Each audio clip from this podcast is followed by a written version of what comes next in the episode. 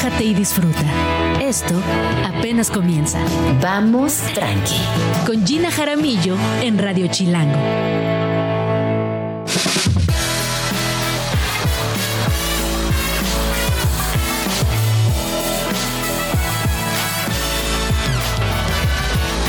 Muy buenos días, bienvenidos a Vamos Tranqui. Son las 11 de la mañana con un minuto y es lunes 6 de noviembre de 2023 y oficialmente hoy inicia el último jalón del año. Así que vamos a darlo todo porque ya estamos en esta época que es muy bonita, que es muy social, que es también muy implica mucho gasto esta época del año.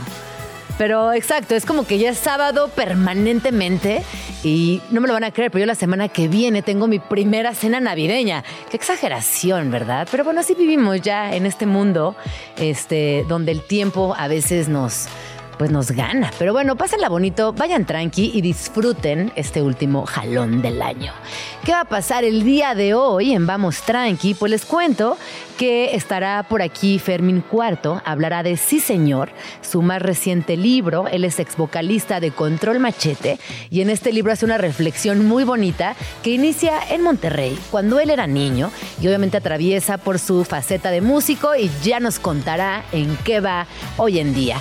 También estará por aquí Adrián Chávez, también conocido como No Chávez Nada, y nos platicará acerca de las muletillas. ¿Ustedes utilizan muletillas? ¿Realmente son graves? ¿Qué indican estas muletillas cuando estamos platicando o estamos en algún foro y de repente, tras las muletillas, se hacen visibles? También estará por aquí Bruno Velázquez, él nos platicará acerca del cuarto encuentro internacional de infancias y adolescencias libres que se llevará a cabo este fin de semana en el Centro Cultural allá en Ciudad Universitaria. Un evento que pues yo quiero mucho y del cual hoy sabremos todos los detalles. Escríbenos en Twitter o Twitter o X o X o como le quieras llamar. Arroba Jim Jaramillo y arroba chilango.com. Uso el hashtag Vamos Tranqui.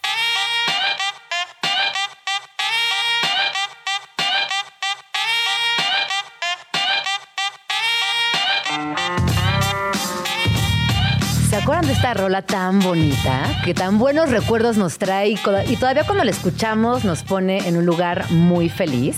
Bueno, pues me da muchísimo gusto recibir a Fermín Cuarto, conocido por ser miembro de Control Machete y que hoy viene a presentarnos su libro Sí Señor. ¿Cómo estás, Fermín? Bien, muy bien. Muchas gracias por tenerme por acá y gracias. a- un saludo a toda tu audiencia. Oye, pues escribir un libro siempre es un viaje, ¿no? Siempre implica, es un proceso creativo completamente distinto al de hacer música. ¿Cómo Sí, la llevas con eso? La verdad es que abordarlo fue complicado, eh, pero a la vez me gustó mucho. Y mi pensamiento como rapero y como escritor de canciones, digamos, compositor, no me no eh, seguí esa misma línea. O sea, intenté pensar en cada capítulo como una canción.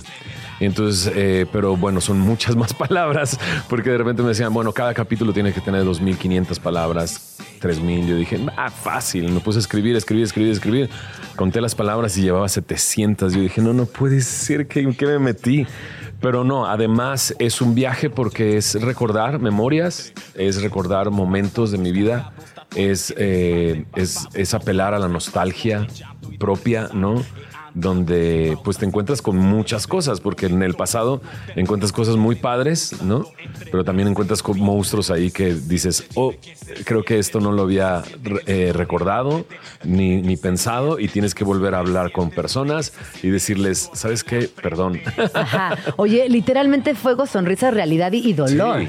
Literal, a mí me, me entusiasma mucho esta lectura porque te decía, ¿no? Antes de que entráramos al aire, que yo me encontré con un Fermín niño, con una infancia en Monterrey, donde también platicas del bullying, que en ese momento no estaba etiquetado con esa palabra, pero que ya existía. Exactamente. De cómo también uno concibe el mundo de cierta forma por el contexto social, económico y, y también personal. Claro. Pero hay una cosa que me encantó que tú mencionas aquí en el libro que tiene que ver con las etiquetas y cómo vamos por la vida etiquetando a las personas Sí. De acuerdo a cómo pensamos o consideramos que son y que la vida luego nos demuestra todo lo contrario. Sí, la verdad es que es muy, es, es complicado. La, la mente y el corazón humano está eh, eh, torcida en el sentido de que crees que conoces, y más en este tiempo, es muy raro. O sea, digo, yo soy del 74, el- la música de control es del siglo pasado, literal, del 90 Literal. 97, 99.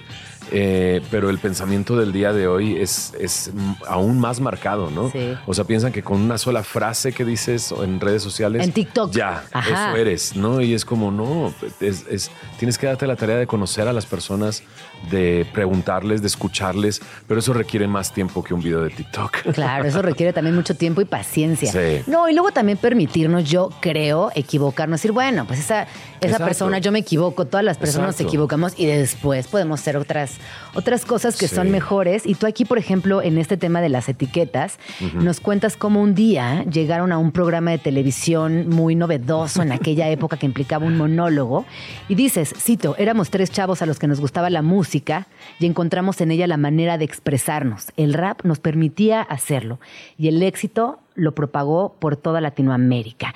Cuentas ahí como en ese, en ese, pues en ese show, la neta no se tomaron ni un segundo para conocerles y les pusieron a hacer una dinámica que nada que, nada que verienta, Nada que como dice la gente hoy, nada, Nada que que verienta. ver, sí. Y me gustó también como ese ángulo en el que tú te permites a la distancia decir, hey, reflexionemos un poco en cómo tratamos al otro, a la persona que Sí. está enfrente. ¿Y sabes qué pasa? Que eh, uno, a mí me ha dado la oportunidad, yo, yo creo que Dios me ha dado la oportunidad durante este, estos últimos 27 años, porque la música, o sea, esta canción de Diseño salió en el 99, o sea, esa canción tiene 24 años ya. Entonces, eh, han pasado el tiempo y he podido observar de otra manera lo que sucede, ¿no? Y el éxito es algo muy interesante. El éxito es algo al quien todo se, todo se acarama, acá, A caramela. no, No, todos se encarama, encaraman. encarama. Todos se suben encima y todos quieren parte del negocio. Y es muy loco, pero Control Machete vol- o sea, se volvió tan exitoso en el momento que de repente todos se querían subir a la ola y en parte de subirse a la ola, pues haces ese tipo de cosas, ¿no? Nos hicieron una dinámica donde lo cuento en el libro, por favor, chequen el libro Sí, para, que lo- para que tengan toda la historia completa, pero escondieron tres cinturones en el, entre la audiencia, el- la banda y, el- Ajá. y la sala. Y ellos pensaron, bueno, van a agarrar los cinturones y van a hacer algo con ellos. Y nosotros agarramos los cinturones y fue así de, ¿qué hacemos con ellos? ¿no? Sí. Pero como nos etiquetaron, Sí. ¿no? Inmediatamente, esta es una clica, ¿no? Esta es una pandilla, estos son raperos, estos vienen de la calle, sin, sin informarse de qué, de dónde veníamos o qué hacíamos antes, nada. Y pensaron que nos íbamos a corretear y golpearnos con los cinturones. Una locura, ¿no? Sí, no, demencial, Una locura. completamente. Eh, pero para ellos era, y era la presión de estar en ese programa tratando de, de- de encajar en medio de todo eso, que Control era difícil de encajar en cualquier programa en realidad por nuestra, por nuestra música y lo que hacíamos. Pero bueno, pues esa es una de las pequeñas historias que vienen ahí en el libro de Sí Señor para que lo revisen. No, Lo pero me parece que es eh, también muy lindo lo que, lo que nos invitas a hacer como lectores y es, ok, si tú estás en un punto donde tienes algo que quizás es muy original o no todo tiene que encajar en la sociedad y tomar esa decisión no es fácil. Y imagino que tú en tu carrera has tenido muchos momentos de estos también. No, sí, y de hecho eh, el- ese capítulo cierra diciendo, no me conocen, ¿no? No nos conocen, pero en realidad tampoco yo me conocía. Ah, qué lindo. Entonces, Estabas eh, creciendo. ¿Qué edad tenías ahí? No, tenía 22 años. Un bebecito. Estás muy joven. 22 años, exactamente. tenía- era un niño. Tenía 22 años y nos queríamos comer el mundo con la música, pero no nos conocíamos. Y, y el libro va a desarrollarse, sí, se desarrolla mostrando quién era yo detrás de, ¿no? Porque en esa época había mucho misterio con los- las bandas y los integrantes de las bandas. No sabías nada de ellos, en realidad. O sea, si te acuerdas, veía- ibas a ver una banda ah, y a veces ni siquiera sabías cómo se veía físicamente, porque nada más escuchabas su música. Y, este, y es como descubrir, ¿no? El detrás de todo lo que, eh, todo lo que esta imagen de Control Machete, pues imprimió en mí, de cierta manera, ¿no? Como Fermín Cuarto, y que muchos conocen, ¿verdad?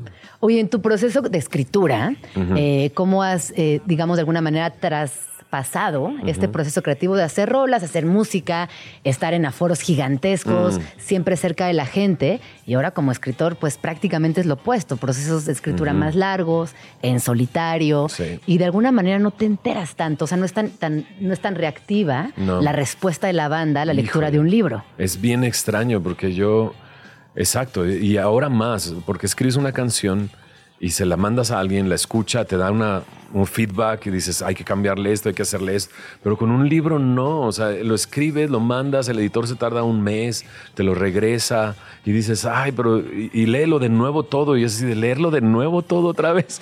Es un proceso completamente distinto, pero me gustó. Y también incluso sale en abril, ¿no? Y yo así, padrísimo, en abril voy a la tienda a buscarlo. No, sale en abril, pero llega a la tienda hasta junio, ¿no? Y es otro mundo completamente distinto. Pero ha sido muy divertido. Eh, he podido ir con el libro a diferentes ciudades a presentarlo.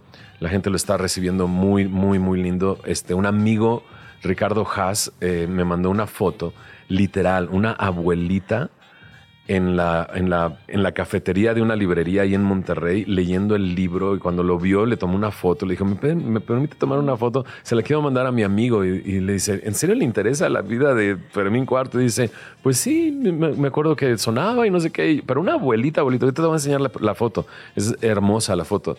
Entonces me he topado con eso, que gente lo está leyendo, pero sí, es otro ritmo completamente distinto para encontrar un feedback. Y gente me dice, ok, me identifiqué con esto, ¿no? Ajá. Tocaste mi vida con esto, ¿no? Hay un, hay un capítulo que habla de la muerte. Sí. Este, una persona subió una foto y dice, em, este capítulo me hizo reír mucho y yo, es el capítulo de la muerte, pero lo tienes que leer para saber por qué, por qué se estaba riendo. Y es que es una, ese capítulo es muy, es cómico al mismo tiempo que trágico en el hecho de que al final me pregunto, ¿y si me muero yo qué?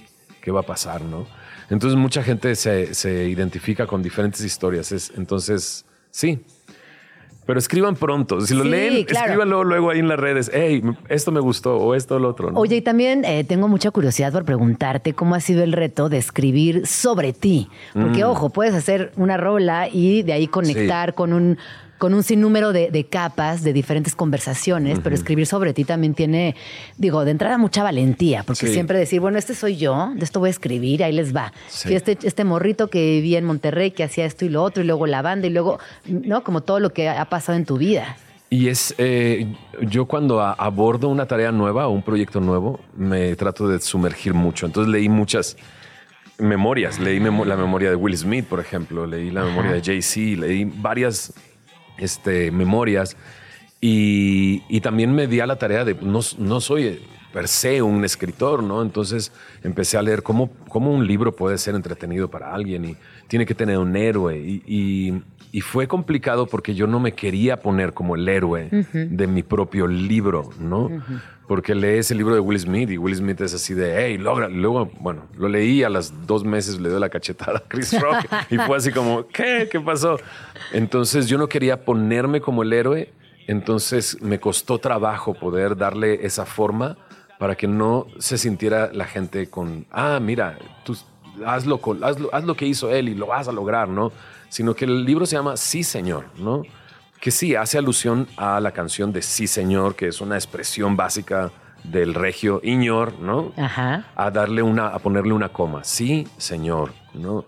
Y es que también narra mi encuentro con Dios, ¿no? Mi transformación y, te llevo de la mano a través de todo ese pasaje, ¿no? Entonces, eh, no soy el héroe del, libro, ¿verdad? Pero creo que muchos de nosotros no somos héroes de nuestra propia vida. Esa, es la realidad. O sea, hay pocos héroes de su propia vida. Y yo sé que nos han vendido, esta sociedad nos ha vendido que tú tienes que ser el héroe y que tú tienes que marcar tus pasos, pero en realidad no es posible. No, qué presión, ¿no? Porque hay tantos factores para de, que, de los cuales no, tienes ningún control. Ningún control. Y, entonces tienes esta idea de que no, yo soy el héroe de mi propia vida o soy el protagonista de mi propia historia. Híjole, si apenas puedo narrarla, denme un poquito de aire. Exactamente. Entonces el libro tiene esa connotación y y espero que les guste a, los lectores. Oye, ¿y qué, viene para el libro? Bueno, antes de, que nos cuentes de los planes siguientes, también eh, por acá nos comentan que creemos que conocemos la historia de alguien por su música, pero no necesariamente es así. No. Y eso es una realidad, porque también ese es un proyecto en el que creativamente se conjuran otras mentes para generar un vehículo llamado música. más con una banda. Exacto, más, con, una, banda. Este, hay, hay tres mentes, ¿no? Soltando todas sus ideas y, dejando. Y además es música. O sea, yo sé, ¿no? Que el día de hoy, pues la gente conecta por las cosas que tú estás viviendo y porque tú las estás expresando y conectan con la persona. Pero en realidad es creatividad, es arte, es música. Y, sí, necesitas conocer a la persona más para Más conocer allá. su historia y su vida y lo que hay detrás de cada canción, ¿no? Y regresamos un poquito al inicio de esta entrevista. No se dejen llevar por las etiquetas y sobre todo no las pongan. Sí. Permitan que la vida les sorprenda también. Y es maravilloso conocer gente. Es, incre- es increíble conocer gente. Porque empiezas a, a escuchar sus vidas, empiezas a escuchar sus historias y, y- y- y de repente te están dando la oportunidad de permitirte formar parte de su pequeña historia, ¿no? Cuando te tomas un café con él y empiezas a, conocerle. Entonces es padre conocer personas, es padre escucharlas. Requiere tiempo, requiere paciencia. Este mundo no nos da mucho tiempo para eso, pero hay que hacerlo. Y porque eso es el ser humano, ¿no? Una persona que, que vive en comunidad, una persona que conoce a otras personas, que se relaciona con otras personas y que crece a través de eso y madura a través de esas relaciones, ¿no? Entonces, sí, no pongan etiquetas. Oye, Fermín, ¿te gusta hablar con personas que no conoces? O sea, en la calle, o sea, como de repente, ay, Bueno, hablemos. bueno, yo soy, yo soy muy introvertido. Eso también lo mencionas por acá, Soy que eres muy introvertido y me llamó la atención. Pero imagínate, el día de hoy yo ya llevo 18 años como pastor en una iglesia. Ok. Y eso me ha sacado completamente fuera. O sea, imagínate, soy el pastor. O sea, estoy ense- enseño, enseño la palabra todos los domingos, muy cerca de aquí, de hecho, Ajá. aquí en Eje 5 y Periférico. Eh, pero también me toca conocer a muchas personas. Entonces, sí, sí se me da el poder eh, escuchar a la gente y conocer a la gente, eh, a menos que me agarren en unos cinco minutos de... De, no, de, no.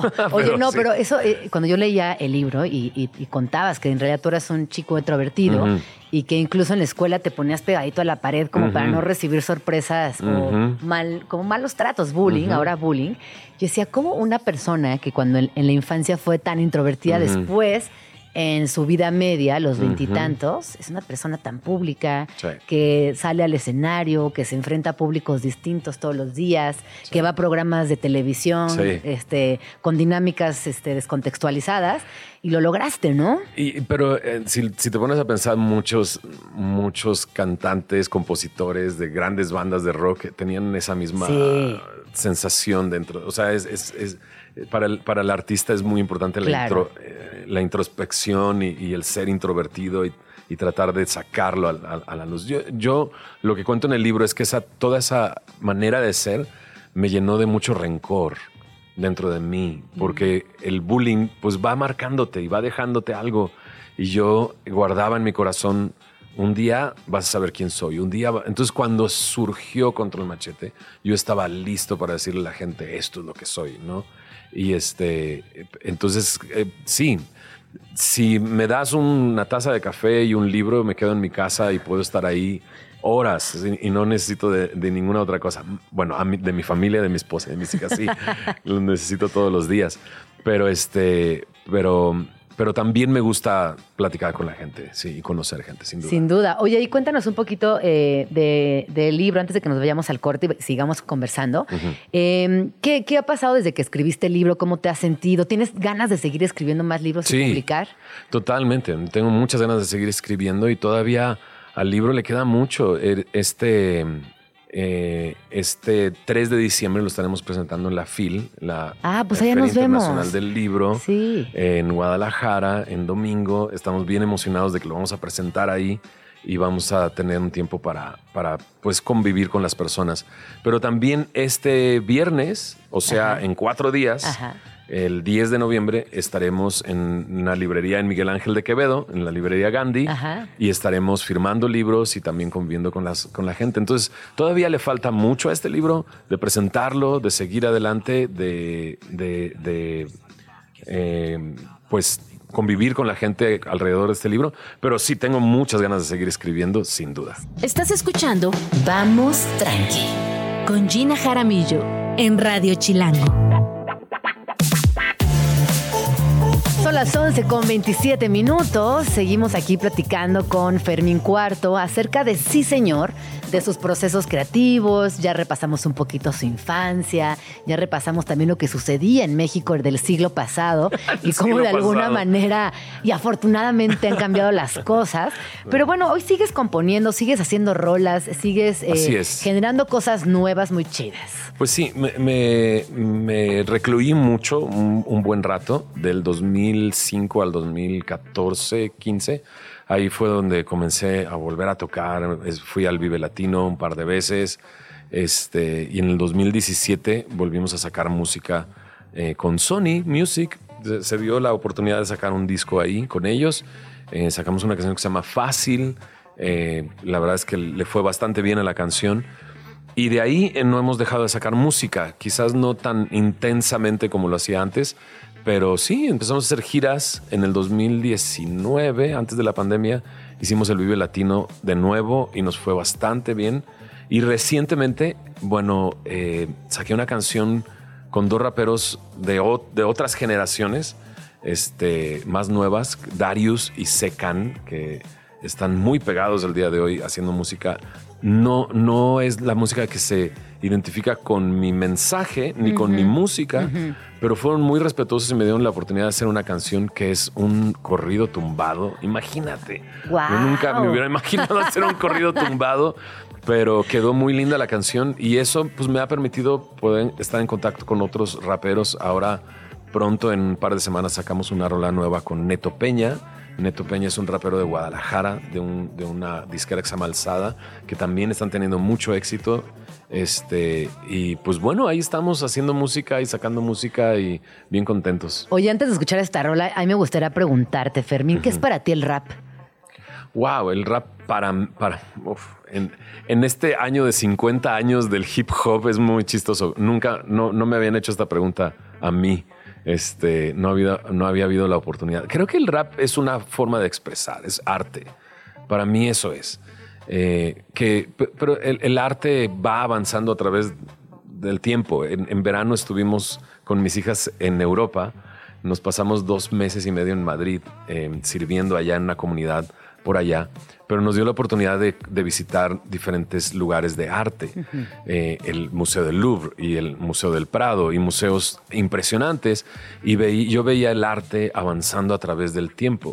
Yo creo que el rap es arte y va avanzando a través del tiempo y, toma connotaciones de cómo la sociedad va moviéndose. Entonces al principio el rap estaba como muy clasificado en un cierto estilo de vida, pero el día de hoy ya se ha he generado una gran cantidad de mercado con diferentes estilos líricos del rap que me hacen ver es arte. O sea, simplemente estás describiendo lo que estás viendo. Entonces yo veía a un, este, no sé, diferentes eh, pintores que, nos, que fuimos a visitar los lugares donde estaban ellos pintando y dices, claro, esto es lo que pintó, este es su cuadro más famoso, aquí están, ¿no? Y, y es lo que veía desde la ventana de su casa. Y yo pienso y digo, el rapero eso es lo que hace.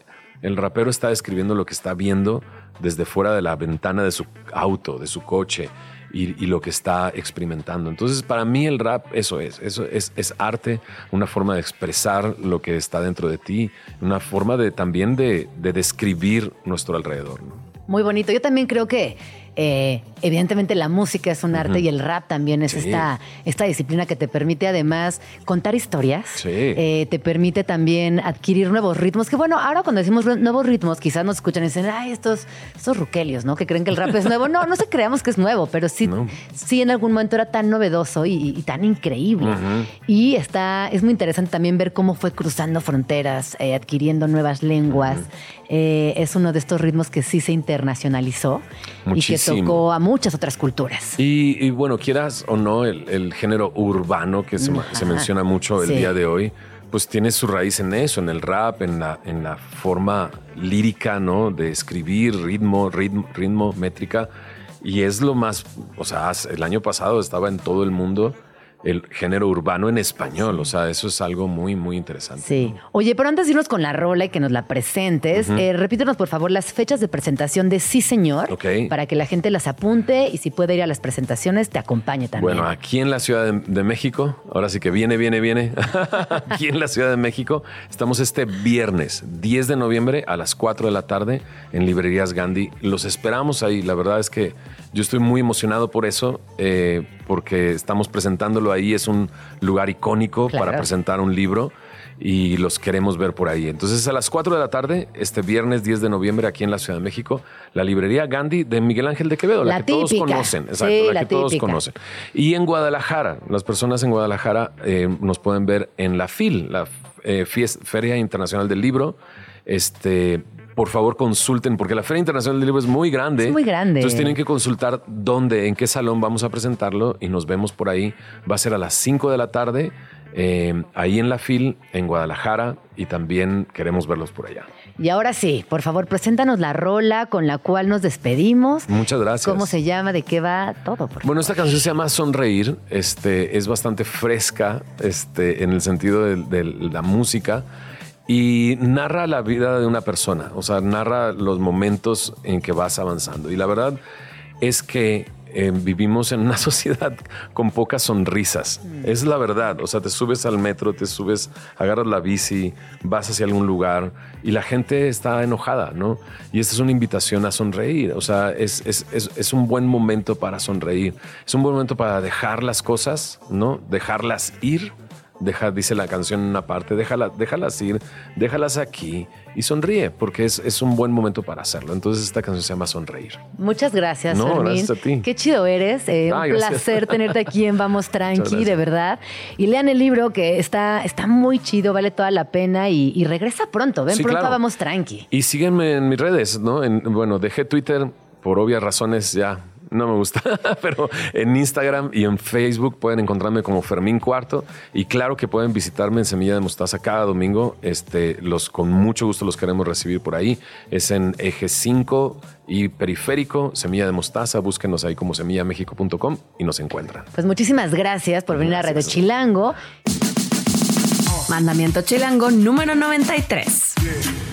Siempre será más cómodo saltar macetas, brincar camellones o atravesar avenidas que utilizar un puente peatonal.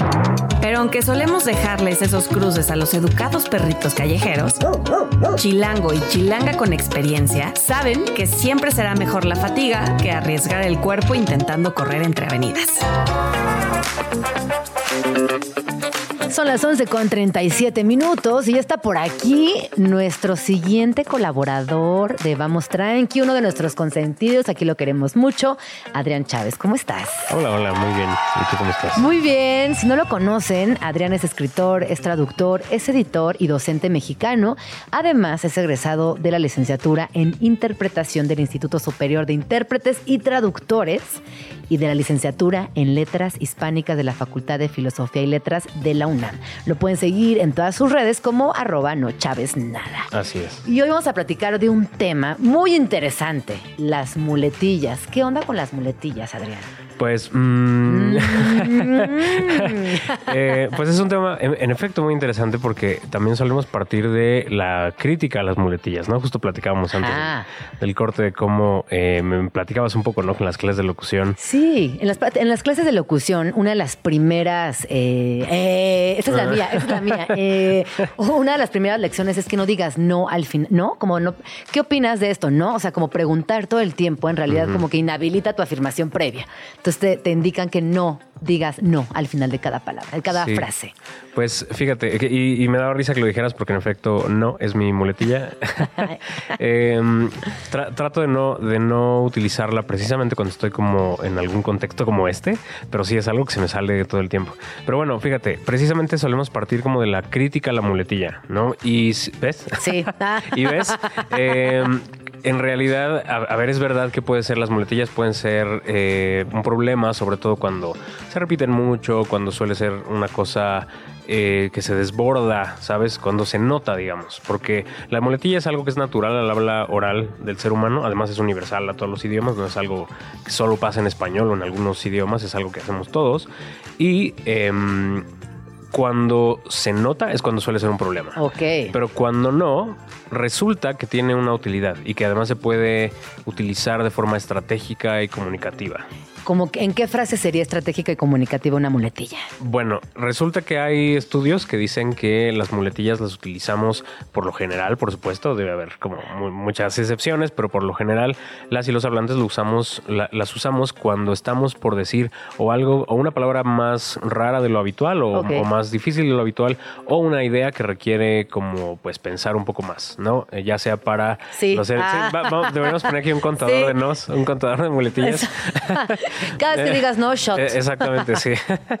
Pero bueno, el punto es que eh, cuando, cuando usas una muletilla es porque por lo general viene una idea más compleja, ya sea para ti, que la estás pensando, o para el escucha, ¿no? Y esto, a su vez, provocó que en general los hablantes estemos predispuestos a que cuando se escucha una muletilla, nuestro cerebro se, se prepara para algo más complicado. Y pone más atención. Exactamente, de hecho hay, hay estudios, hay experimentos que han demostrado que una misma instrucción, el grupo que de, de prueba, digamos, el grupo que escucha la instrucción sin la muletilla, lo recuerda menos que la misma instrucción, pero que lleva una muletilla ahí estratégicamente puesta y es- ese grupo la recuerda mejor, ¿no? Entonces se sabe que las muletillas sirven como a ese propósito comunicativo. Así que quítense por favor la idea de que las muletillas son negativas porque hoy estamos aprendiendo que sí tienen su onda y si están, si Sí, están bien sí, se utilizadas. puede utilizar de exacto, forma- de forma asertivas, estratégica. son asertivas. Sí, por ejemplo, en la, en la docencia, ¿no? Yo cuando me enteré de esto traté como de empezar a incorporarlo de manera estratégica en mis clases, ¿no? Cuán-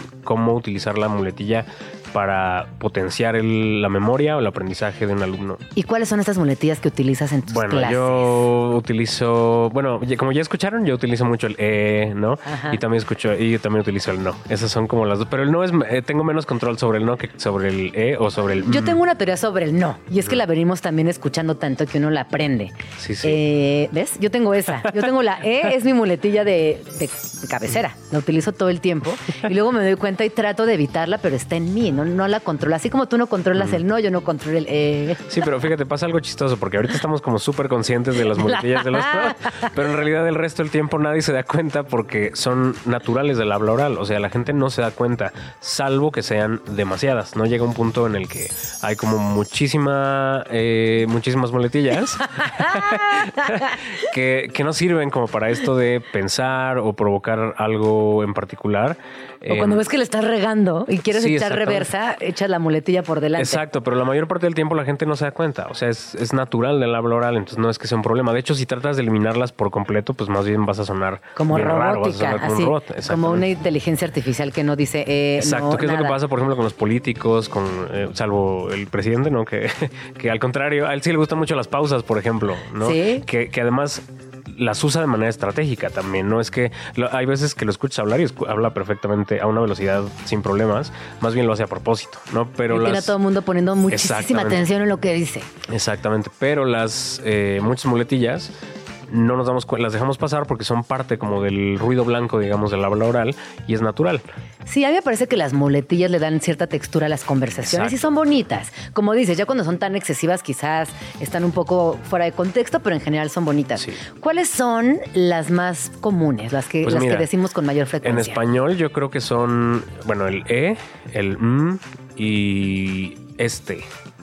O sea, O sea, también. O sea. Es que fíjate, creo que yo, esto no, no, no sé si esté estudiado, pues, pero como que yo las categorizo en dos, ¿no? Están las que son muy claramente una pausa llena, digamos, y son las que más bien se utilizan como una. Eh, no sé cómo decirlo, pues, pero son palabras que no necesariamente están llenando una pausa, sino son como, son como signos de puntuación orales, ¿no? Sí, Si- o como te acuerdas cuando, cuando estábamos en la primaria y uníamos el sujeto y el predicado como con una sonrisa sin ojos. Como que Sí. ese o sea, quizás sería como esa línea entre palabra sí, y y palabra. pasa un poco con, eh, por ejemplo, literal, tipo, ¿sabes? Sí. Como estas palabras eh, que no necesariamente son están llenando una pausa, funcionan más bien como, pues eso, como te digo, como signos de puntuación del, del habla. Claro. Y, y creo que estas segundas suelen gozar de menos prestigio que las otras. Como el tipo y el o sea. Ajá. Bueno, porque también eh, hace rato hablábamos de las etiquetas y hay ciertas muletillas que de alguna manera se convierten en etiquetas y entonces ya te, te categorizan en una forma Sí, de claro. hablar. Sí, sí, porque hay, hay muletillas, sobre todo de este segundo grupo, eh, que te identifican como parte de un grupo social. Y, por ejemplo, obviamente en el caso de los jóvenes, ¿no? Por lo general, que socialmente criticamos el habla de los jóvenes, a pesar de que el habla de los jóvenes es de las que mayores cambios lingüísticos produce. Y de las más lindas. Ajá, sí, tiene su belleza inherente. Sí, ¿no? claro. Pero solemos criticarla, uh, solemos, quiero decir, como socialmente en general, solemos criticarla y por lo tanto las muletillas que usen los jóvenes suelen provocar más comezón porque no porque sean especialmente feas, Claro. sino porque las usan ¿Has, los jóvenes. has escuchado una nueva que es de qué? Sí, ¿De sí, claro. Sí, que además tuvo un de revival que- porque, porque antes de que era como, de hecho, empezó a utilizarse de forma irónica, porque en realidad el de que antes no gozaba de ningún prestigio, o sea, antes era un, de hecho existe este, este fenómeno que se llama dequeísmo. ¿No? En, la, en los ¿Existe vicios el de la lengua. Cuéntame Sí, del claro. dequeísmo. Me interesa mucho este tema. A ver, ¿qué es el Sí, dequeísmo? el- el- o sea, es el fenómeno de ponerle un de a una oración subordinada que empieza con qué. Ajá. ¿no? Cuando tú dirías, por ejemplo, estaba pensando en que. Te estoy poniendo un ejemplo terrible, pero supongamos que yo dijera, estaba pensando en de que fuimos a tal, tal, tal. Ajá. O sea, meter como ese de ahí es eh, propio del habla informal, del habla oral, y antes creo se consideraba más como del habla eh, vul- vulgar en el sentido Mm, social, ¿no? ajá. Eh, y hoy en día los, las generaciones más jóvenes están empezando como a reivindicarlo, primero de forma irónica y ahora un poco ya... este, ¿En serio? Sí, sí. Es como todos los fenómenos lingüísticos que son como el reggaetón y como el tequila, ¿no? Que primero eran como informales y de la clase de las clases sociales marginadas y en cuanto los empiezan a escuchar o a, o a consumir la gente blanca, se vuelve cool. Entonces un poco, se un poco eso le pasó al deque. Al deque. Ay, me, gusta el deque. eh, te- también te decía que el naraqueveriento me gusta esa palabra. Como, ay, qué es naraqueveriento. Es muy bonita. Esa es muy bonita. Me parece que describe muy bien lo que se está platicando. Sí, sí. Eh, ¿Cuál te choca? ¿Cuál dirías, híjole, esta sí no la aguanto? No sé, ahora creo que antes no me gustaba el tipo, cuando la gente decía tipo. Pero es muy como para- norteña. Sí. Ahora ya sea chilango. Y además tiene como esta herencia anglosajona, ¿no? Porque viene un poco del like. eh, que, Like. que es una de las Ajá. grandes eh, Muletillas. muletillas en, en inglés. Em, y creo que al inicio esa como que me hacía ruido. Ya después entendí. No. Eh, al final es, es algo que tienes que pasar por un proceso de, de- como de construir esa, Sí. ese, ese odio porque, y entender que parte de eso es cultural y que, que tanto es realmente lingüístico. A mí me fascina, y volviendo al reggaetón, que esta no es muletilla, pero que son palabras que también vas aprendiendo y vas eh, abrazando como propias. Cuando escuchábamos la canción de La Tusa, ¿te acuerdas? Y que ni sabíamos que existía esa palabra ni qué significaba, y de pronto ya era como parte también de un español como genérico. Yolanda Reyes esta, es una escritora colombiana. Y ella habla mucho de lo que pasa en el idioma español en toda la región, por así decirlo. Y dice, es que yo no entiendo por qué hay traducción de español colombiano, español argentino, español peruano, español mexicano. Y ella tiene una propuesta muy linda y es que desde la primera infancia hablemos un español que abrace todas las palabras, todas las muletillas, todas las expresiones. Y me parece que poco a poco estamos llegando a ese lugar por internet, por el reggaetón principalmente, y porque también tenemos ahora la apertura de no categorizar, ay no, es que esa palabra solo se usa en Argentina o solo se usa en Bolivia, sino Sí. que siento que hay una apertura, o es mi imaginación. Pues es- está como en tensión permanente, ¿no? O sea, estoy de acuerdo en que, por ejemplo, con el internet y todo eso, ah, hay, una, hay un mayor conocimiento en cada dialecto de los demás dialectos. Eh, hoy en día sabemos precisamente cuáles son como las, o las palabras típicas eh, de- del español chileno, del Sí. colombiano, del argentino. Pero también hay cierta resistencia. O sea, lo ves con el verbo ocupar, por ejemplo, aquí en México. Ay, me encanta. Yo, yo sí ocupo, sí. Sí, claro, sí. yo también. Y, y sin embargo, a pesar de que hay mayor conocimiento, y por ejemplo, no, no, es, eh, no es cierto que en la Ciudad de México, bueno, sí se utiliza más, pero no es que sea convencional en ¿Pero toda la Ciudad de México. se ocupo qué? Viene de, o sea, bueno, se utiliza en el norte sobre todo y en algunos Mm. lugares del Bajío y así. Em, pero Y lo adoptamos aquí, Sí, en la lo- Ciudad de México. Según tengo entendido que también se usa en otros países como Honduras, Costa Rica. Pero bueno, hay un proceso ahí interesante con, con el verbo ocupar. eh, hay como, haz de cuenta, imagínate un diagrama de Venn, ¿no? Ajá. Entre el verbo ocupar en su significado de usar y el verbo necesitar. y ahí en Sí. medio hay como una cosa como de vacío, Ajá. ¿no? Como de...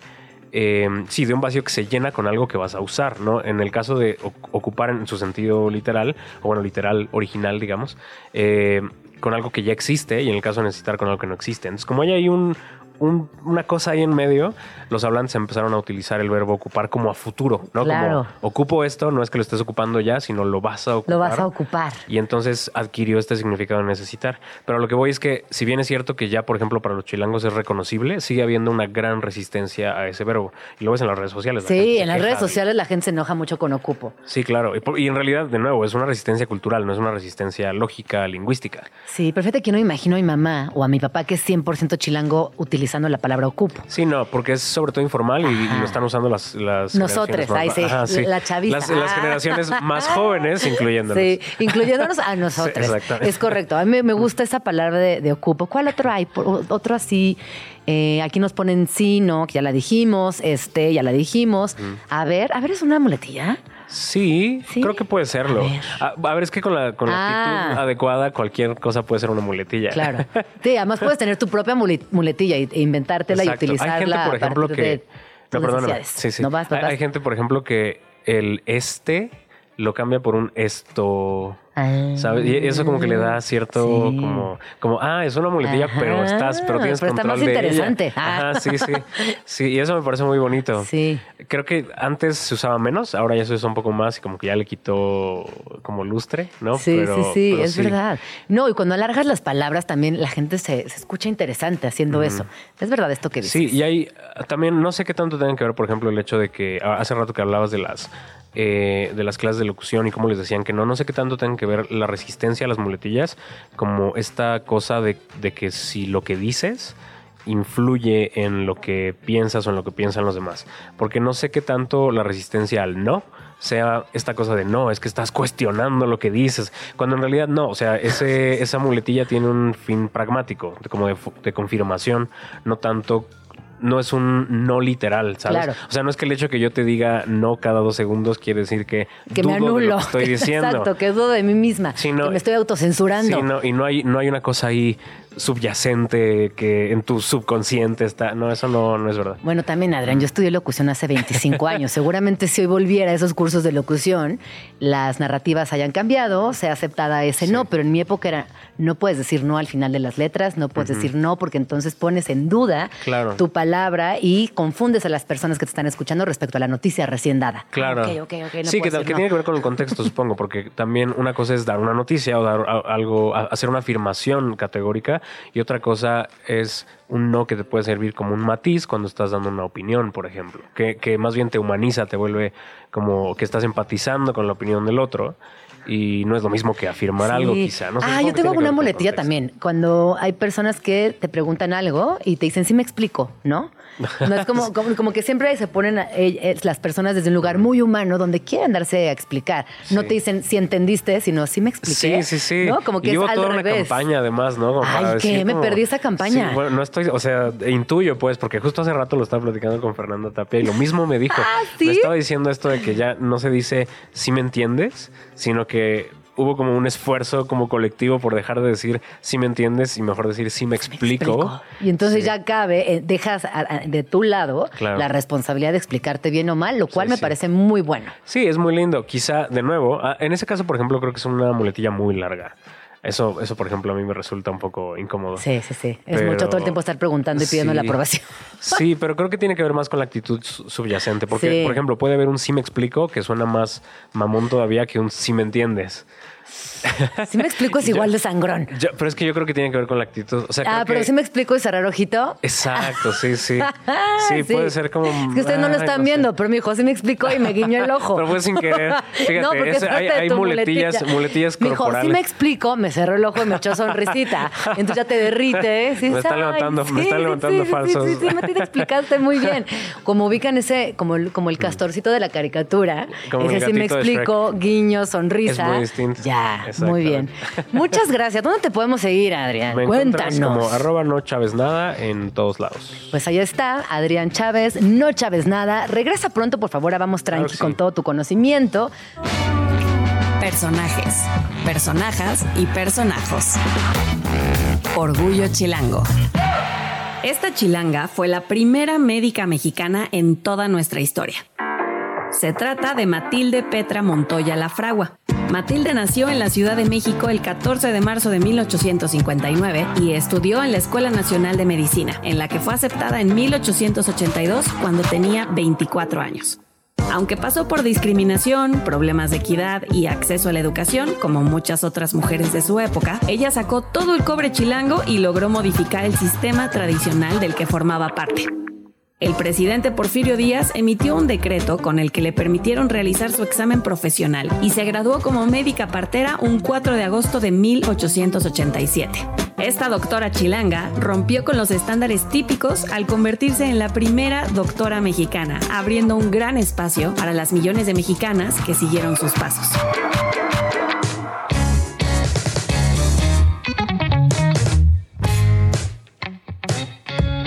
Son las 12 con 5 minutos. Estamos aquí de regreso en Vamos Tranqui. Y oigan, les quiero hacer una invitación muy especial el próximo viernes 10 de noviembre. Ojalá me puedan acompañar en la presentación del Guardián de los Quesos, que es un libro que realicé con las ilustraciones de Valeria Gallo. Les voy a contar rápidamente de qué va este libro. Que yo tengo un, un gatito que se llama Tigre, pero es un gato muy, muy vago y se desaparecía varios días y a veces regresaba bañado y oliendo a shampoo y a veces regresaba con un collarcito nuevo.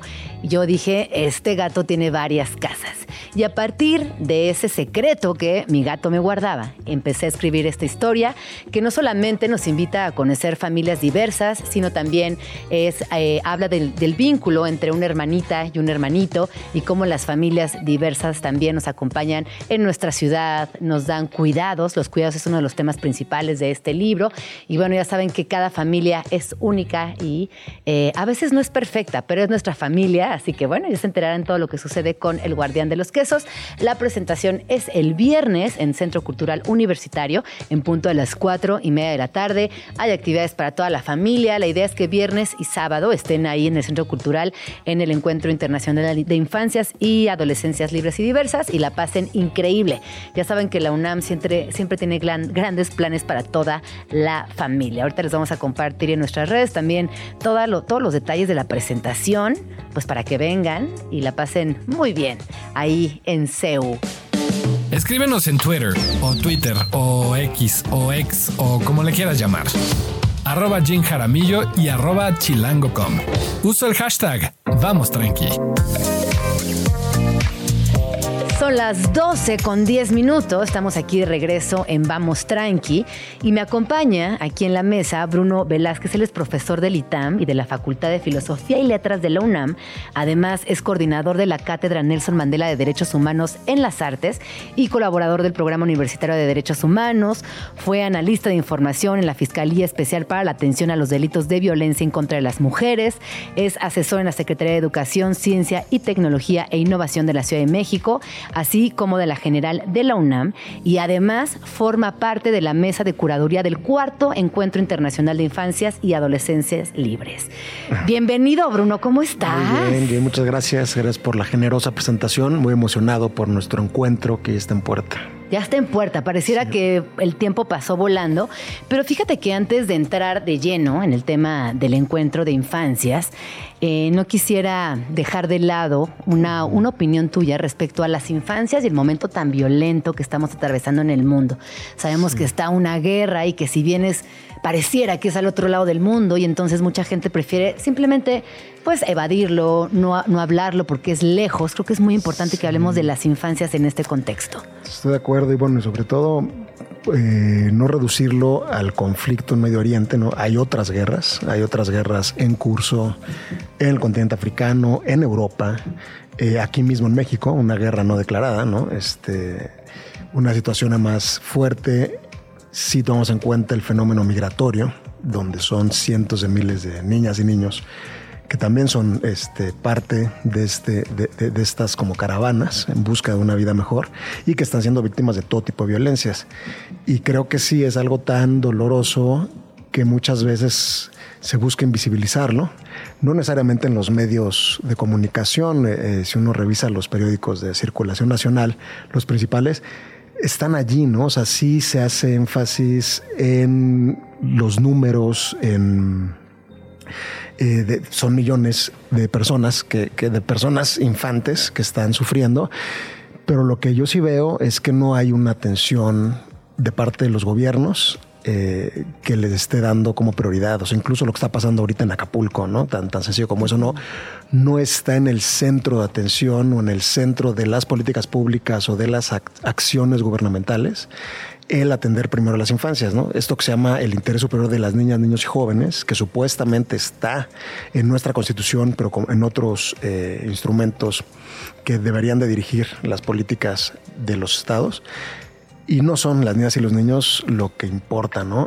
Y aprovechando incluso para, para decirlo, eh, estamos en una coyuntura electoral en México y como las niñas y los niños pues no votan, no parecen ser una población a la cual se dirijan ni siquiera las reflexiones y las declaraciones eh, públicas de quienes pretenden ser nuestros gobernantes. ¿no? Entonces, sí es trágica la realidad, es atroz y es muy vergonzoso eh, ver que no, que, sí genera empatía, ¿no? Digo, tú te metes a redes sociales y todo el mundo se duele, este, pero, pero no más allá, ¿no?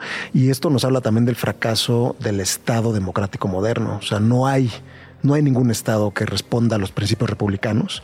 Todos los estados del mundo son más eh, parecidos al Leviatán.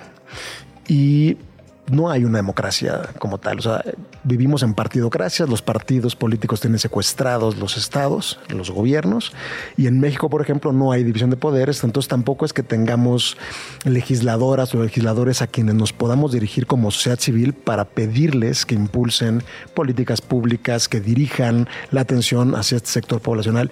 No tenemos a quien dirigirnos, ¿no? Entonces luego incluso es hasta lamentable ver todas estas cartas al correo ilustrado de la jornada o los posts, ¿no? Personales en nuestras redes sociales pidiendo, denunciando que acabe la guerra, que se aten los niños, pues esos posts son irrelevantes, o sea, son intrascendentes, no le llegan a nadie, ¿no? Pero es parte de, eh, de, una realidad, o sea, no tenemos como sociedad civil a quien acudir para pedir que se impulsen estas agendas, ¿no? Yo te diría, Bruno, que, tampoco tenemos la capacidad de organizarnos, ¿no? A mí lo que me tiene eh, muy frágil y bastante decepcionada es encontrarme con esta no posibilidad de encontrarnos, de organizarnos y entonces desde la sociedad civil accionar. Sí, sí, sí, es muy triste, honestamente. Es triste y además es, es como bien mencionas, muchas veces la vida eh, cotidiana nos rebasa y pues uno quisiese organizarse para... Eh, intentar construir un, mundo mejor en el futuro, que será aquel en el cual vivirían las infancias que hoy día están siendo traumatizadas, están creciendo en entornos muy, muy, muy dolorosos. Pero, pues sí, por un lado es eso, ¿no? Sentirse sin agencia. Sí. Y por otro lado, bueno, sin perder la, esperanza y un poco esta idea de que sí podemos hacer cosas, es que creo que eh, cobra pertinencia nuestro encuentro internacional de infancias diversas y diversas, porque sí digo esto lo, venía pensando eh, en estos días, donde se ve muchas veces que se empiezan a impulsar estos temas, estas agendas, siempre es primero en el arte, ¿no? Y en el mundo del arte, desde hace muchos años, ya está el, el acento en las infancias, ¿no? Acaba de haber una exposición en el MOAC de Francis Ali sobre las infancias y los juegos, ¿no? Eh, por ahí está Valera Luiselli, una ex compañera de la facultad que tiene un libro sobre eh, los niños perdidos, hablando de las infancias migrantes en Estados Unidos. Eh, está un documental, ¿no? para no hablar de, lo actual, pero hay un documental que se llama Nacido en Gaza, que habla sobre niñas y niños que crecieron en 2014 después de la destrucción eh, cometida por la, potencia que está ahí, digamos, eh, guerreando. Y, entonces lo vemos en, distintas expresiones artísticas. Hay y, sigue habiendo artistas, escritoras, escritores, promotores culturales, gestores que están ya intentando poner en el debate público este problema, ¿no? Y quizá esa es la es una de las vías, ¿no? Si nos estamos organizando, por supuesto. Sí estamos promoviendo pero muchas veces es más bien por este lado que puede ser quizá más luminoso, ¿no? Porque luego muchas veces irte por el lado no, y también te voy a decir una cosa, creo que es importante tener estos encuentros, estas posibilidades artísticas, donde también incluyamos a las infancias, las ah, invitemos a reflexionar y sean el centro de los proyectos, eso es como lo es el cuarto encuentro internacional de infancias y adolescencias. Y eso emociona porque eh, yo tuve el, placer ¿no? y el gusto de participar en el tercer encuentro con ustedes, pero bueno, ahí fue una participación quizá un poco eh, menos eh, vigorosa, como la que estamos teniendo ahorita con la cátedra. Y sí, lo que pasó la, la, versión anterior es que no había tanto involucramiento o búsqueda de involucrar a niñas y niños de forma efectiva, ¿no? Y en esta ocasión sí va a haber óperas, va a haber talleres, va a haber feria de libros, va a haber cuentacuentos. Entonces, claro, no tenía sentido hacer un encuentro infancias libres y diversas que no tenga a su público principal en ese, en ese sector poblacional. ¿no? Entonces creo que ahí seguimos aprendiendo, ¿no? seguimos perfeccionándonos en términos de, de hacer actividades culturales que tengan un impacto mayor. ¿no? no, y también esto que acaba de decir uno es muy importante, porque recuerden que este fin de semana ustedes pueden llegar al Centro Cultural Universitario, instalarse ahí todo el día y van a ver justo presentaciones de libros, conversatorios, actividades eh, para las infancias, también para las adolescencias. Es un encuentro que atraviesa todas las edades y que por eso también es muy bonito. Y además, pasar el día en Centro Cultural Universitario es increíble. Ah, es un planazo. eso es, un planazo, Sobre todo el sábado, ¿no? porque el, el jueves que será el día que se inaugura, va a haber una mesa, va a haber una conferencia magistral y una mesa eh, en donde vamos a estar reflexionando en torno al derecho al juego. Entre otras personas expertas estará Mónica González Contró, que es la directora del Instituto de Investigaciones Jurídicas del UNAM, fue abogada general del UNAM. Ella hizo el protocolo para atención a la, a, la violencia de género en, en nuestra máxima casa de estudios. Y la idea es pensar desde el derecho al juego y los derechos de las niñas y los niños y las juventudes, sobre todo irnos un poco más a fondo y pensar qué niñas o qué infancias de, hecho tienen derecho a la infancia, ¿no? Porque no todas, ¿no? Y, entonces va a haber también, esto lo, lo traía a colación también para mencionar que va a haber estos espacios un poco más académicos, un poco más eh, dirigidos a un público más adulto, más experto o más interesado en reflexionar. O más cuidadores también. Sí, exactamente. Sí, sí, a, madres, padres, eh, docentes, investigadores sobre estos temas. Entonces, sí, la idea es cubrir todos estos sectores. Oye, que, que, este temazo de, lo lúdico, del juego, que ya, ya, mencionabas a Francis Sales, que en su exposición más reciente en el MUAC lo abordó. Sí y que justo, ¿no? Hoy, hoy el juego pareciera que solamente es el derecho de ciertas infancias, es, un acto casi privilegiado. Y por otro lado, quienes eh, vivimos en nodos urbanos como este, recordamos nuestra infancia jugando en las calles. Y hoy también eso ya no existe. Ya no existe. Ya no pasa. No pasa. Y es otro derecho fundamental que de hecho está en la Constitución de la Ciudad de México y no se le pone mucha atención, que es el derecho a la ciudad.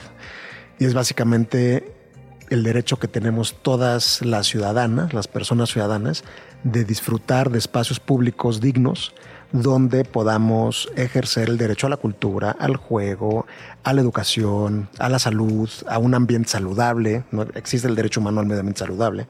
Y eso todo está englobado en el derecho a la ciudad. Entonces, claro, se ha perdido el derecho a la ciudad y eso implica una pérdida de otros derechos no secundarios, pero que solamente se posibilitan si tienes ese, esos espacios públicos garantizados. ¿no?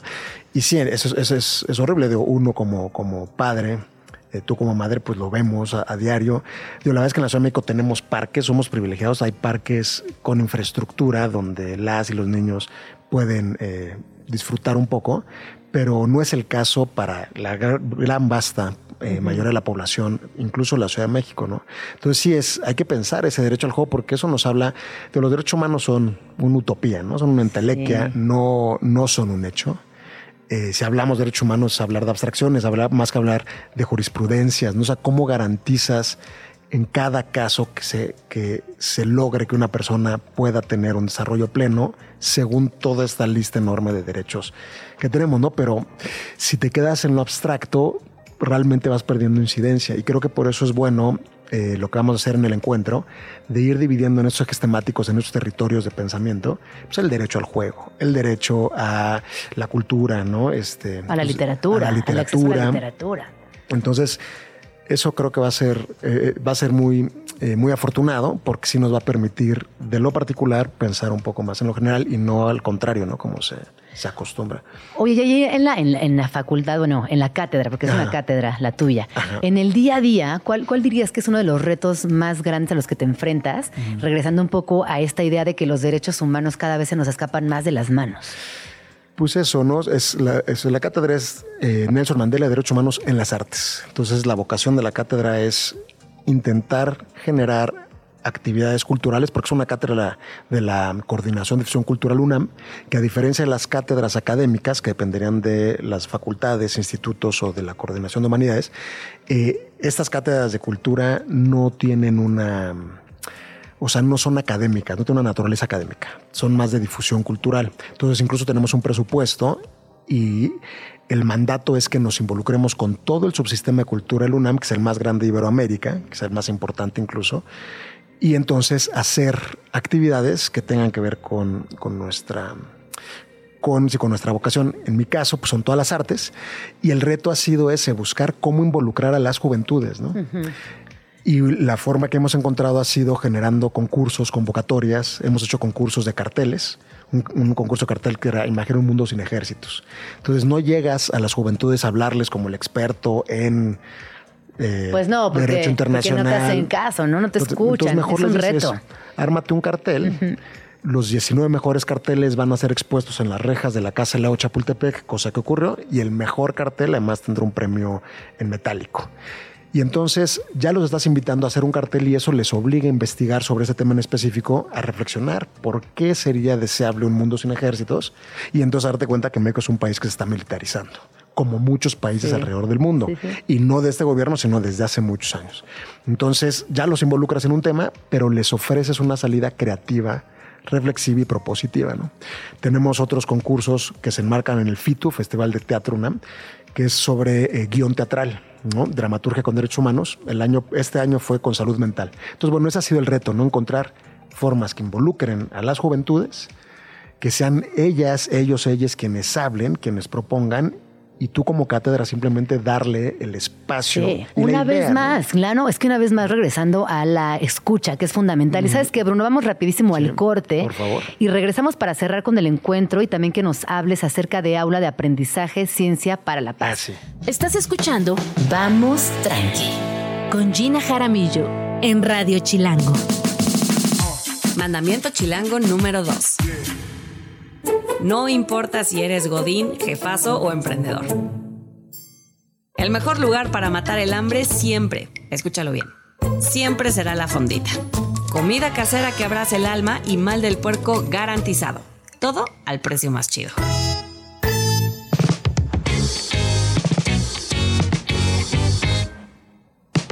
Son las 12 con 28 minutos y antes de irnos al corte, justamente estaba platicando con Bruno Velázquez acerca del cuarto encuentro internacional de infancias y adolescencias libres que se lleva a cabo este fin de semana en el Centro Cultural Universitario.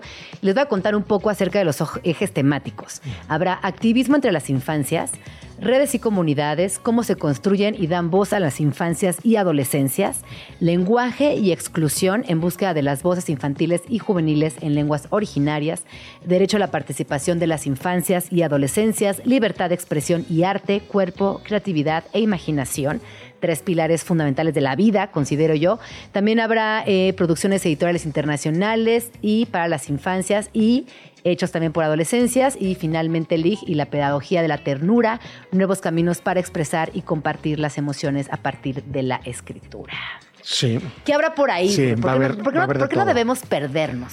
Ajá, porque además eh, va, va a haber oportunidad de disfrutar de distintas expresiones, manifestaciones eh, estéticas, artísticas. Habrá, por ejemplo, Rodrigo Morlesín de la UNESCO, es un gran escritor eh, de textos de cuentos infantiles. Uno de ellos se llama Elvis, siempre tiene la razón, ha sido traducido como a 20 idiomas. Eh, él va a estar contando cuentos y luego va a dar un taller eh, dirigido a infancia sobre diversidad. Luego vamos a tener una ópera, una ópera que se llama De Grillos y Chicharras y habla justo sobre migración y cómo la migración tiene impacto en las infancias. Es de Catalina Pereda, eh, una gran eh, pues, además escritora, música, cantante con su compañía. Va a haber un ciclo de cine documental muy interesante. Entonces eso va a estar muy bueno porque está la, la sala Carlos... eh, la Carlos Chávez, donde van a estar Sí. las actividades un poquito más eh, académicas y estos talleres, ¿no? Pero luego va a estar en la, Carlos, en la, en la Carlos Monsiváis, en la sala Carlos Monsiváis de cine, este ciclo de documentales. Va a estar el, eh, la feria del libro, feria del libro de textos infantiles, que eso va a estar durante todo el día. Y bueno, estarán estas otras mesas de, de conversatorios. Y ¿qué se me está escapando, me Pues viene, por ejemplo, también Nadia Fink, Ah, Nadia que Fink. ella, ella viene de Argentina y ella es súper interesante la trayectoria que tiene respecto a la literatura infantil. Ella fundó una editorial que se llama Chirimbote en Argentina y fue la primera eh, editorial con perspectiva de género. Y no solamente ha escrito biografías de estas que hemos visto ya en los últimos 10 años, que son importantes, donde eh, hace un recorrido de vida, de vida de las personas célebres, intelectuales, actrices, actores. Por ahí está la de Clarice Lispector, está la de Julio Cortázar, eh, tiene la de Frida Kahlo, tiene, tiene también la nueva, la nueva caperucita. O sea, también desde Chirimbote se han dedicado a reescribir los cuentos clásicos, ahora con perspectiva de género, dándole a las infancias la oportunidad de ver más allá de, La, de la historia típica. Viene también Yolanda Reyes de Colombia, con, eh, ella tiene un libro que se llama Poética de la Infancia, que es alucinante, donde no solamente invita a que las infancias lean, sino que también las personas adultas que estamos cerca nos, eh, nos metamos un poquito más allá, escuchemos a las infancias, hagamos eh, de nuestros contextos literarios algo muy divertido. También está por ahí Nadia Ñusabi. Sí, y está bueno, y, y en esto que mencionas de escuchar las infancias, cabe mencionar que está el concurso de dibujo, ¿no? Un concurso de dibujo para eh, enfocado en niñas y niños y esos dibujos van a ser expuestos, ¿no? Se va a inaugurar toda la colección de dibujos de las niñas, niños y niñas que participaron en, este concurso. Eh, bueno, va a haber conferencias magistrales, como, como ya habías mencionado, y va a haber una película, ¿no? una película que se llama Villa Olímpica, me parece. Esa estaba en el programa, todavía aparece como eh, sujeta a. ¿A qué? ¿A, qué? alguna eventualidad. pero yo espero que sí. Bueno, es que en ese tipo de encuentros, la verdad, siempre puede haber eventualidades. También es parte de hacer y generar proyectos tan grandes donde involucre gente, ¿no? Y que va a haber familias, que también es eso, es un, un espacio que busca generar convivencialidad, ¿no? O sea, que podamos estar familias completas, niñas, niños, profesores universitarios, gente que vaya a CCU, ahí al MUAC y que termine por involucrarse en, el, en, este encuentro. Y sí, es, muy emocionante porque además, bueno, pues es un esfuerzo eh, de muchas, de, muchas organizaciones. muchas, está la cátedra José Emilio Pacheco, está Niñeces, presentes. Está la dirección, nosotros, la cátedra Nelson Mandela, está la dirección de literatura y fomento, y bueno, fomento y publicaciones UNAM. Todo va a ser algo grande. Oye, tú eras un niño UNAM, a ti te llevaban a pasear a la UNAM. siempre fui un niño UNAM. Yo también, fíjate. Sí, y, mis niñas, bueno, mi hija y mi hija lo están haciendo, porque sí es uno de esos espacios, como mencioné hace rato, donde el derecho a la ciudad, de hecho, sí es efectivo. ¿no? Seúl, las islas. Claro, a mí me parece una mm. cosa eh, espectacular. Sigue, a mí me sigue impresionando mucho la UNAM. O sea, yo cada vez que entro, así me sigue apantallando en toda la expresión de la palabra la dimensión de la universidad, los murales, los edificios, la cantidad de gente, que es un lugar seguro. La gente está bien. Sí, este, las actividades, los niños pueden andar en bicicleta, hay actividades deportivas, hay actividades culturales, hay gente estudiando, hay gente conviviendo. Entonces. es un lugar consentido, ¿no? La Ciudad de México. Es yo creo que de los mejores lugares. El estadio, no, es que además, si te pones a pensar como chilangue, seguramente tienes más de tres o cuatro grandes recuerdos que sucedieron dentro de la UNAM. Y bueno, y además esto avalado por la UNESCO, o sea, CEU es Patrimonio Cultural de la Humanidad, Entonces, claro, el lugar en el que vamos a estar nosotros, que es dentro de CEU, es una zona muy especial, que es el Centro Cultural Universitario, también, eh, como tú decías, hace que todo cobre sentido y que podamos sí invitar sin temor a eh, defraudar a todas las personas. Porque creo que va a ser una, una muy buena jornada, sobre todo el sábado. Yo creo que el sábado es donde estamos apostando todo, ¿no? Porque es cuando las niñas y los niños sí podrán participar activamente, ¿no? Aunque habrá talleres eh, jueves y viernes. También. Pero en el, transcurso de la mañana, ¿no? Y eso en una en un espacio. Bueno, y, algunos libros también en la tarde. Habrá ah, actividades en la tarde. Habrá, que mencionar que va a haber presentaciones de libros. No, sí está increíble. La verdad quedó muy bien. Oye, Bruno, pero no, no, quiero que nos despidamos sin hablar de otro proyecto que traes por ahí ah, dentro de la cátedra, que es habla de aprendizaje, ciencia para la paz. Sí, de hecho, y eso, ¿no? Eh, un poco eh, aunando a, la respuesta que te daba cuando me preguntas cuál es uno de los retos de la cátedra. Eh, encontré, he encontrado grandes aliados, en este caso a la Cátedra UNESCO de Diplomacia y Patrimonio de la Ciencia, que está, está instalada en la UNAM, y mediante ellos tuvimos oportunidad de entrar en contacto con la Universidad de Antioquia, en Colombia. Entonces, con la Universidad de Antioquia estamos, hicimos este, esta aula de aprendizaje que tiene cuatro módulos. Este viernes va a ser el tercer módulo, que es el que me toca coordinar a mí, a la cátedra Nelson Mandela. Y vamos a hablar el próximo viernes sobre eh, cultura de paz en las artes y la educación. Y el primer módulo fue sobre ciencia y poder, el segundo módulo eh, fue sobre experiencias en el, más en el ámbito científico. Oye, de ciencia y poder qué conclusiones sacaron? Eh? Pues que no, existe la neutralidad científica, eh, que evidentemente los aparatos tecnocientíficos multinacionales y nacionales responden a intereses muchas veces ominosos, ¿no? Eh, al complejo militar industrial, eh, lo que pasó con la pandemia, ¿no? Todo, toda la inteligencia y toda la infraestructura y toda la capacidad que se tenía para desarrollar las vacunas, que de hecho se desarrollaron, eh, terminaron por ser cooptadas por los capitalistas, ¿no? Y entonces buscando siempre una ganancia monetaria, ¿no? Entonces, de eso habló, ¿no?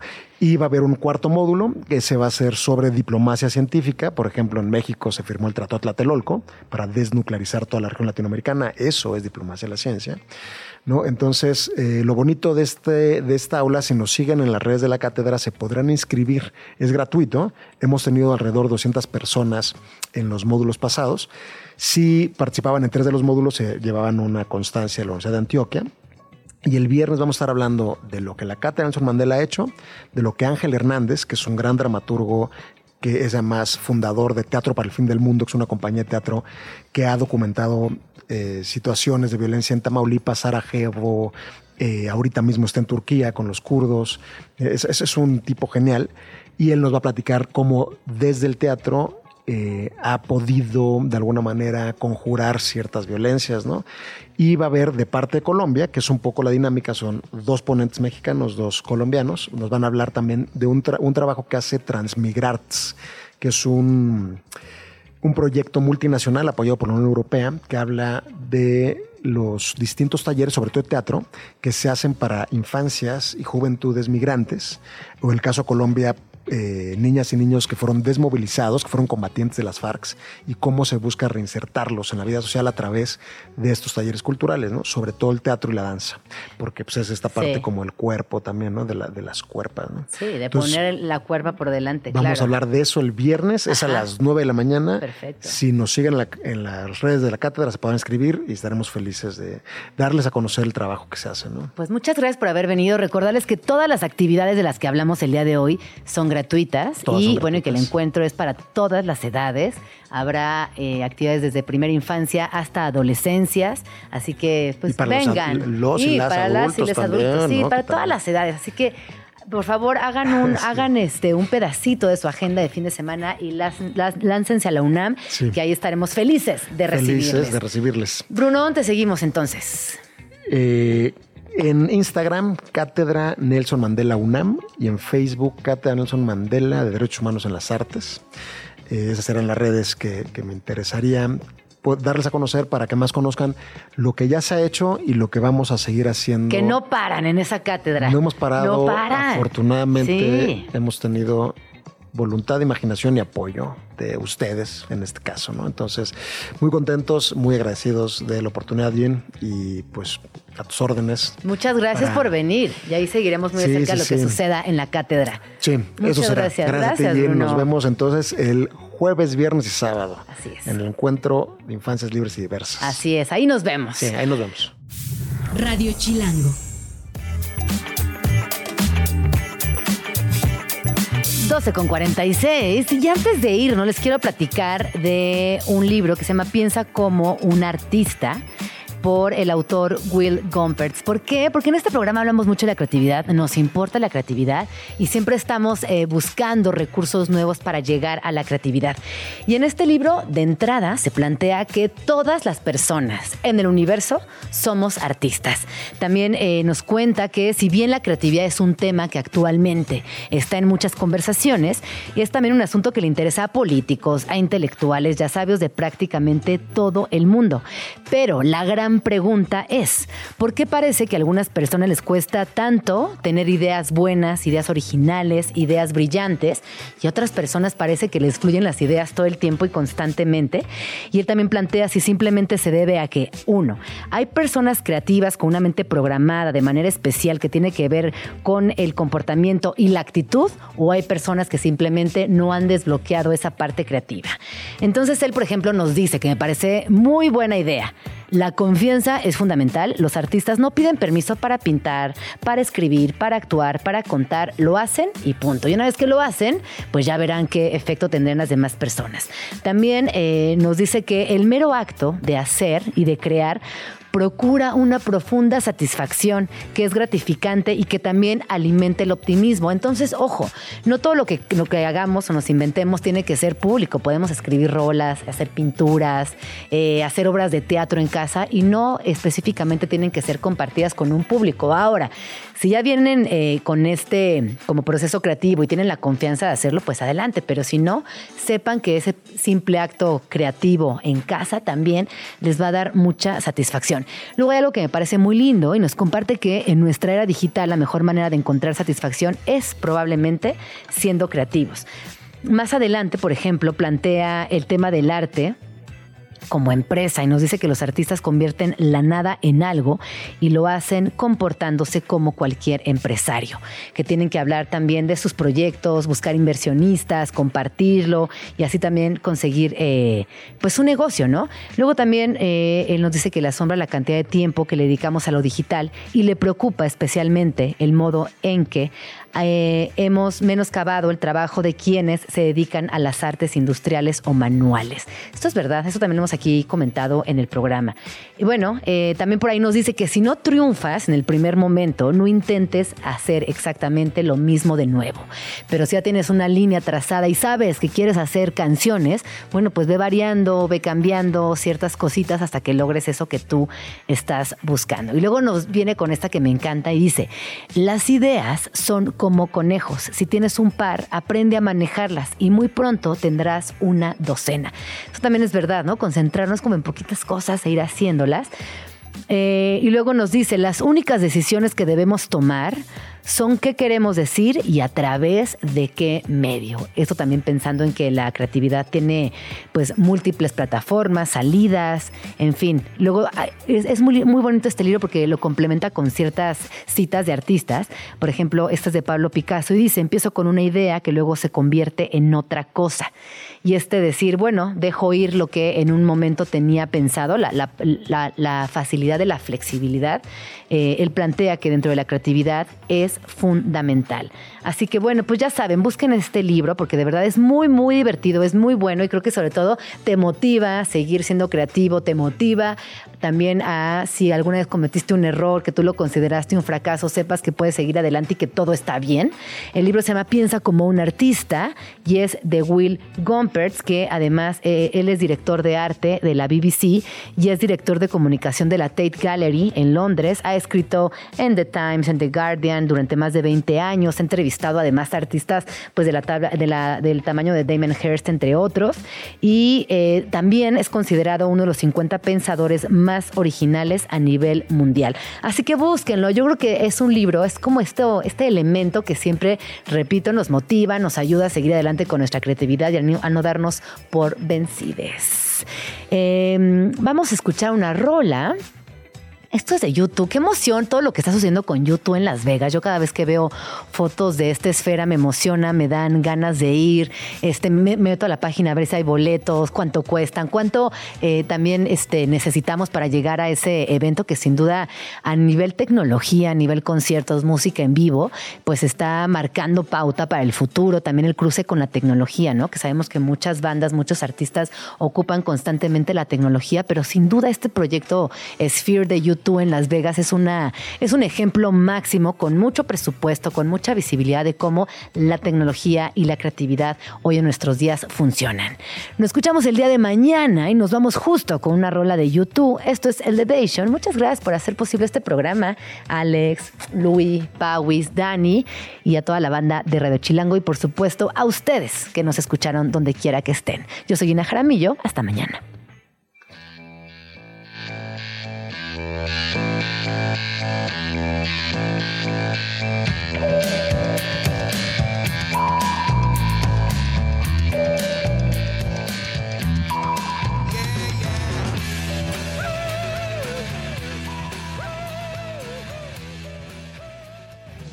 Ya nos vamos, pero nos escuchamos mañana aquí en tu oasis favorito de las mañanas.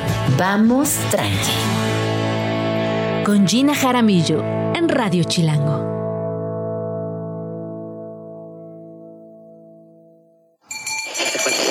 Radio Chilango, la radio que... ¡Viene, viene!